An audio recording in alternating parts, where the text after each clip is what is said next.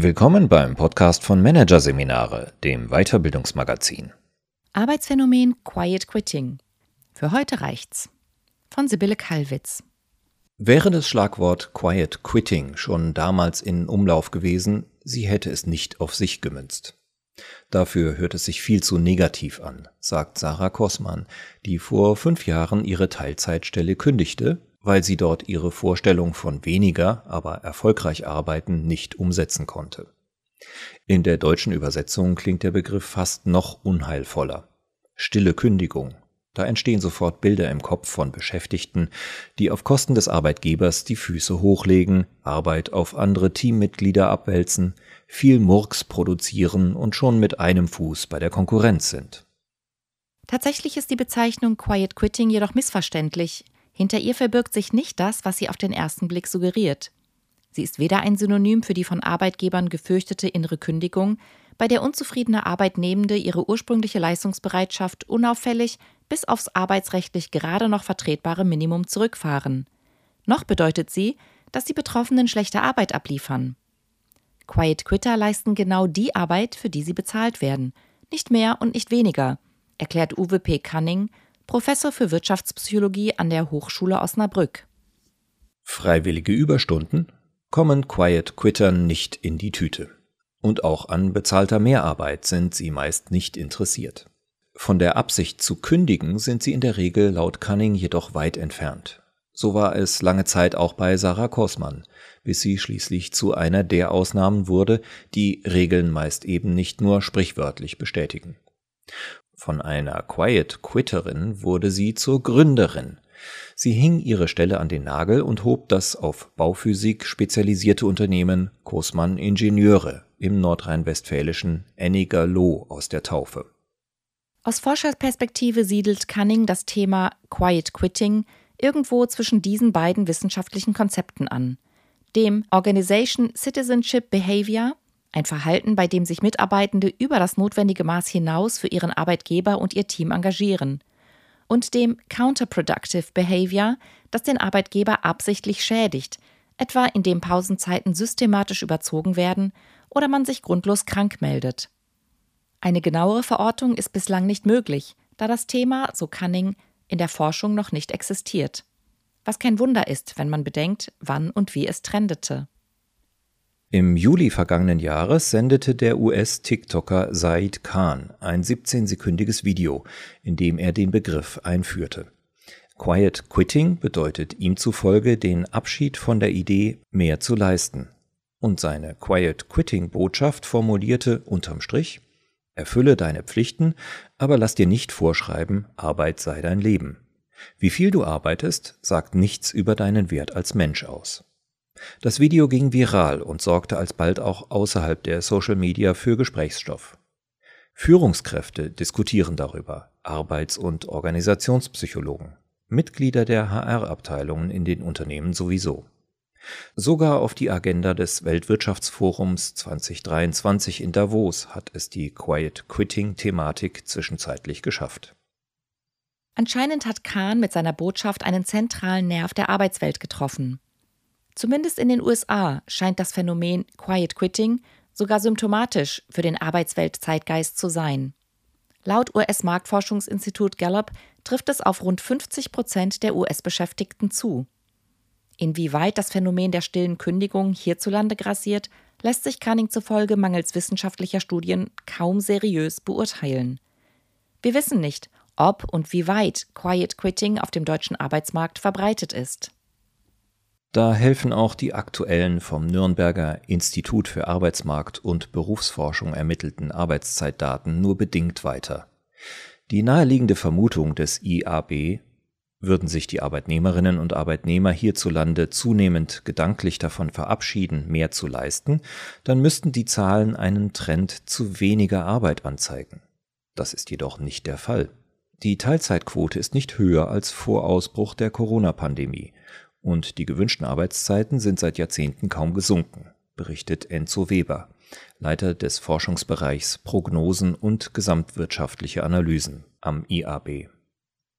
Können die hiesigen Unternehmen die Quiet Quitting-Thematik damit getrost abhaken? Besser nicht, Denn erstens sagen die Arbeitszeitdaten wenig über die Motive der Beschäftigten aus. Tatsächlich würden nämlich laut der aktuellen repräsentativen Berufestudie des Versicherers HDI knapp die Hälfte der deutschen Beschäftigten gerne in Teilzeit arbeiten. Und jeder bzw. jede siebte würde dieser zufolge sogar beim Angebot einer Viertagewoche ohne vollen Lohnausgleich einschlagen. Zudem zeigen Studien regelmäßig, dass Überstunden in der Regel aus der Not geboren sind, wenn Kolleginnen und Kollegen ausfallen oder ein Team chronisch unterbesetzt ist und nicht aus Spaß an der Freude oder aufgrund der Leidenschaft für die eigene Arbeit geleistet werden.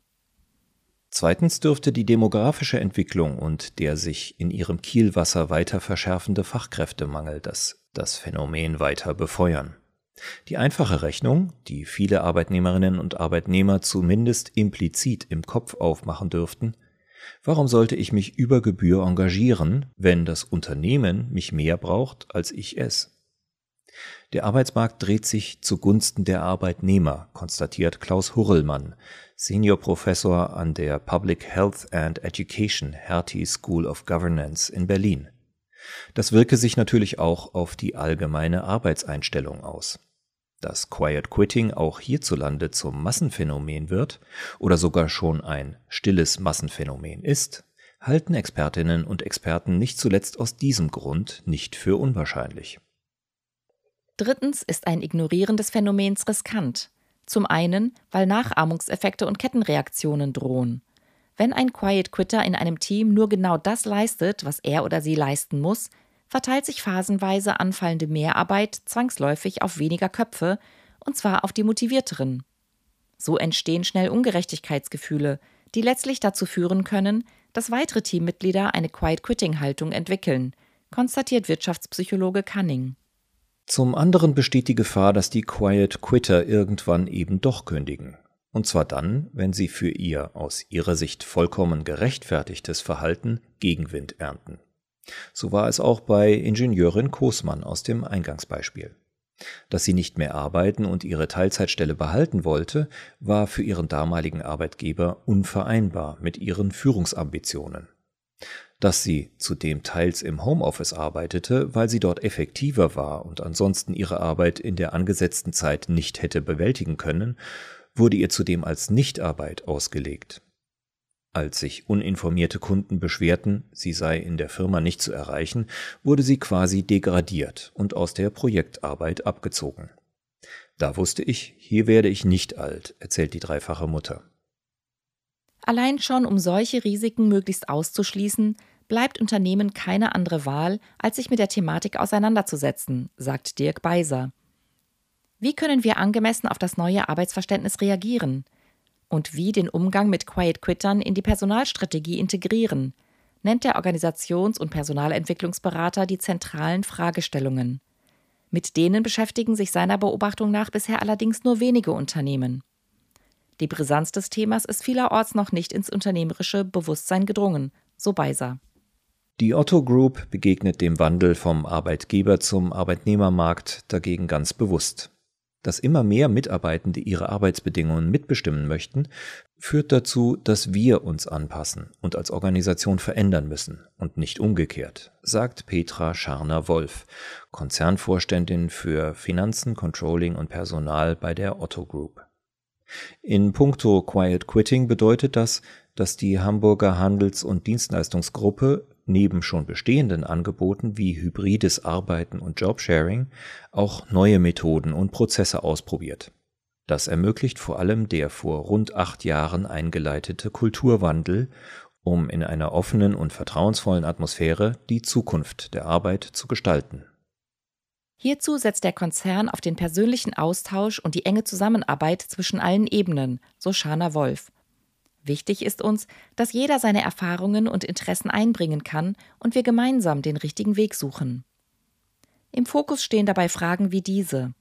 Wie lassen sich Arbeitsmodelle weiter flexibilisieren?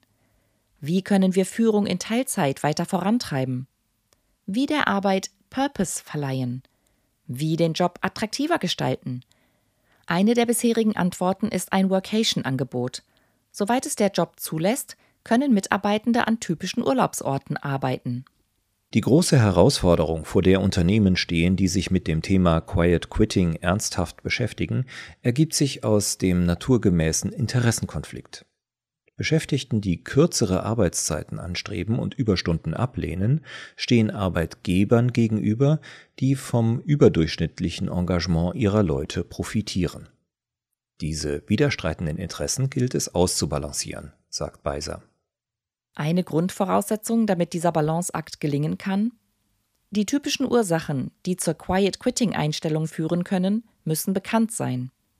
Zu finden sind diese laut Psychologe Cunning sowohl in der Sphäre der Arbeitnehmenden, zum Beispiel eine veränderte Lebenssituation, kräftezehrende Corona-Erfahrungen oder ein geringer Stellenwert der Arbeit im eigenen Lebenskonzept, als auch in der Unternehmenssphäre, etwa belastende Arbeitsbedingungen wie übergriffige Ansprüche von Chefs und Chefinnen, die ohne Gegenleistung immer mehr fordern. Je mehr Führungskräfte versuchen, ihre Mitarbeitende zu vereinnahmen, desto mehr grenzen sich diese ab und desto weniger sind sie bereit, mehr zu leisten als unbedingt nötig, warnt Cunning. Eine zweite Grundvoraussetzung, die ebenfalls nach Selbstverständlichkeit klingt, aber zu wichtig ist, um sie nicht zu nennen, Führungskräfte sollten ihr Team aufmerksam im Blick haben. Wirken Mitarbeitende, die strikt Grenzen ziehen und nicht mehr machen als vereinbart, grundsätzlich zufrieden? Oder erscheinen sie zunehmend demotiviert? Im letzteren Fall gelte es rechtzeitig zu reagieren, bevor sich das Quiet Quitting womöglich gen innere Kündigung weiterentwickelt, betont Cunning. Die dritte und für viele Führungskräfte wohl am schwierigsten zu berücksichtigende Maxime Quiet Quittern unvoreingenommen begegnen. Dazu hilft es, sich vor Augen zu führen, dass sie, indem sie genau so viel leisten, wie ihre Jobbeschreibung von ihnen verlangt, sich im Grunde absolut korrekt verhalten. Zumal, mal andersherum und ganz pragmatisch betrachtet, welcher Arbeitgeber zahlt seinen Beschäftigten freiwillig mehr, als er ihnen vertraglich schuldet? Hinzu kommt, wenn Quiet Quitting heißt, sich weiterhin motiviert einzubringen, aber eben für die Arbeit auch nicht kaputt zu machen, kommt das letztlich auch dem Unternehmen zugute, weil die Leute weniger ausfallen, stellt Arbeitsmarktforscher Weber fest. Vor diesem Hintergrund wird deutlich, dass es beim Umgang mit dem Phänomen Quiet Quitting für Unternehmen nicht nur um Prävention gehen kann. Wichtig ist es vielmehr, wie es im Unternehmensberatungsduktus heißt, Quiet Quitting bei der Entwicklung der Employee Engagement Strategie zu berücksichtigen und bestenfalls intelligent zu integrieren um so die Weichen im Angesicht des neuen Massenphänomens auf eine produktive Zusammenarbeit zu stellen. Schließlich sollte am Ende nicht die Zahl der Arbeitsstunden, sondern die Qualität der Ergebnisse im Vordergrund stehen. Fünf Stellhebel bieten sich dafür an. Stellhebel 1. Faire Arbeitnehmerpflichten. Wertgeschätzt werden. Den Mitarbeitenden dieses Gefühl zu vermitteln, ist laut Berater Beiser der rote Faden im erfolgreichen Umgang mit potenziellen Quiet Quittern. Zur Wertschätzung im weiteren Sinne gehört auch, die Arbeitspflichten fair und bedürfnisorientiert auszugestalten, etwa durch die Eindämmung der Verpflichtung zu Überstunden und dem Angebot, im Homeoffice zu arbeiten. Letztlich sollten der Suche nach kreativen Wegen, die individuelle Arbeitsauffassung mit den Zielen des Unternehmens zu verbinden, keine Grenzen gesetzt sein, sagt EAB-Forscher Weber. Konkret empfiehlt er, praxistaugliche Überlegungen in den Fokus zu rücken. Etwa, was spricht dagegen, mit 30 Arbeitsstunden die Woche Karriere im Unternehmen zu machen?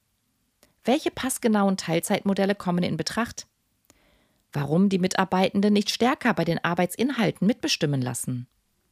Sich dem Arbeitsverständnis ihrer sieben Mitarbeitenden anzupassen, fällt der 37-jährigen Kosmann leicht.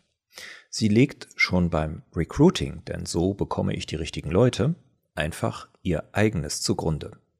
Ich möchte in jeder Hinsicht flexibel sein, ob zeitlich oder örtlich. Das heißt, bei Kosmann Ingenieure arbeiten alle in unterschiedlich ausgestalteter Teilzeit.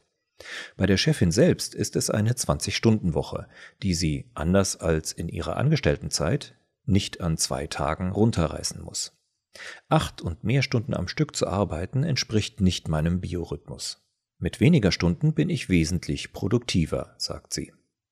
Dass auch die anderen im Team ihre Arbeit frei einteilen, mag als Konzept in großem Maßstab nicht funktionieren. Im Enigloa Ingenieurbüro ist es erfolgreich und steht zufriedenen Kunden nicht im Wege, erzählt Kossmann. Transparenz macht es möglich. Wir kommunizieren ganz klar, dass unsere Kernzeit nur bis 12 Uhr läuft. Kommt später ein Anruf rein, rufen wir am nächsten Morgen als erstes zurück. Um Lücken im Tagesgeschäft auszuschließen, spricht sich das Team intensiv ab. Alle von uns überlegen, wann sie am besten wie lange arbeiten können, und dann schauen wir gemeinsam, ob und wie sich die individuellen mit den Kunden- und Firmeninteressen vereinbaren lassen. Stellhebel 2 Inspirierende Führung mit Blick auf die neue Arbeitshaltung sieht Beiser Führungskräfte stärker denn je in der Verantwortung, aktiv auf die Mitarbeitenden zuzugehen, starke Beziehungen zu ihnen aufzubauen und sie immer wieder aufs Neue zu stärken und zu unterstützen. Im besten Fall fördern sie so die Bereitschaft im Team, bei Bedarf doch noch eine freiwillige Extrameile hinzulegen, sagt er. Wichtig ist laut dem Personalentwicklungsexperten dabei vor allem ein Gespür für die individuelle Arbeitsmotivation, die angesichts diverser Lebenssituationen sehr unterschiedlich ausfallen kann. Doch es gibt auch generelle Tendenzen, die man zumindest im Hinterkopf behalten sollte.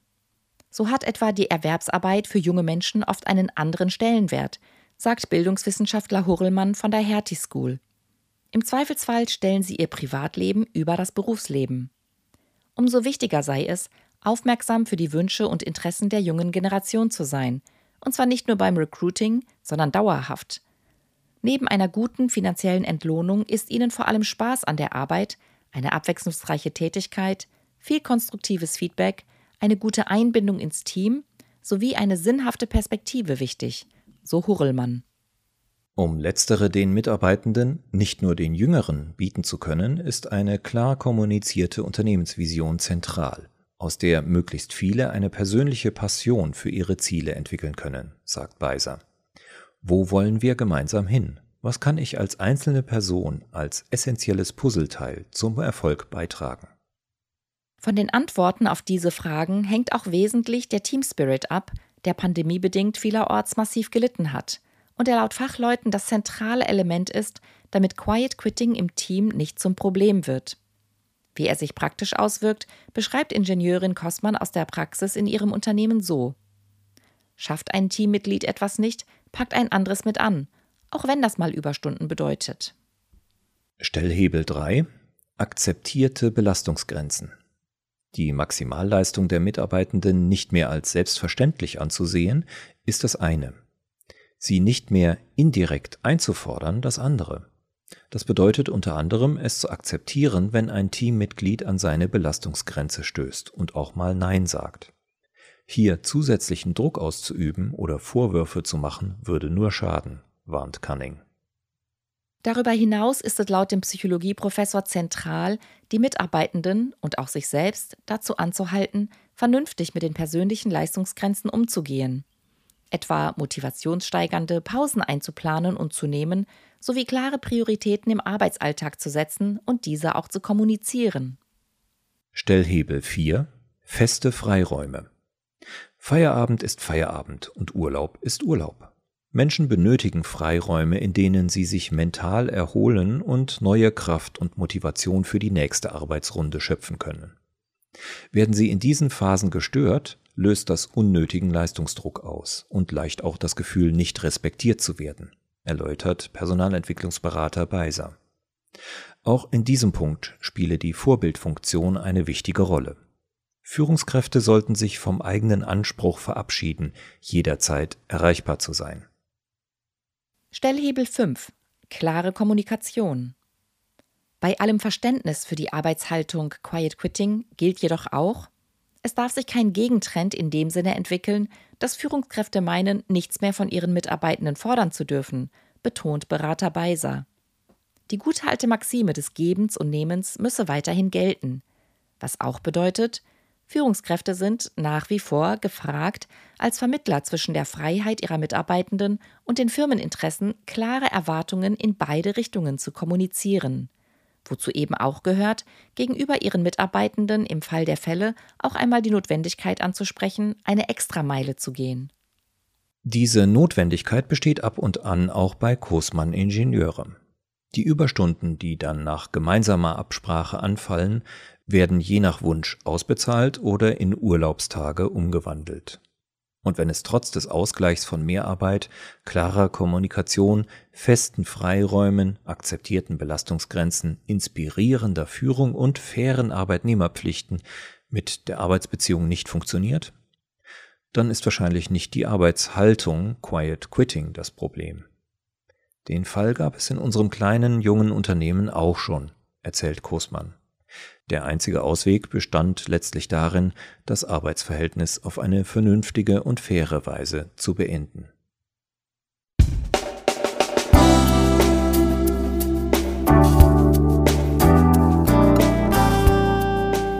Sie hatten den Artikel Arbeitsphänomen Quiet Quitting.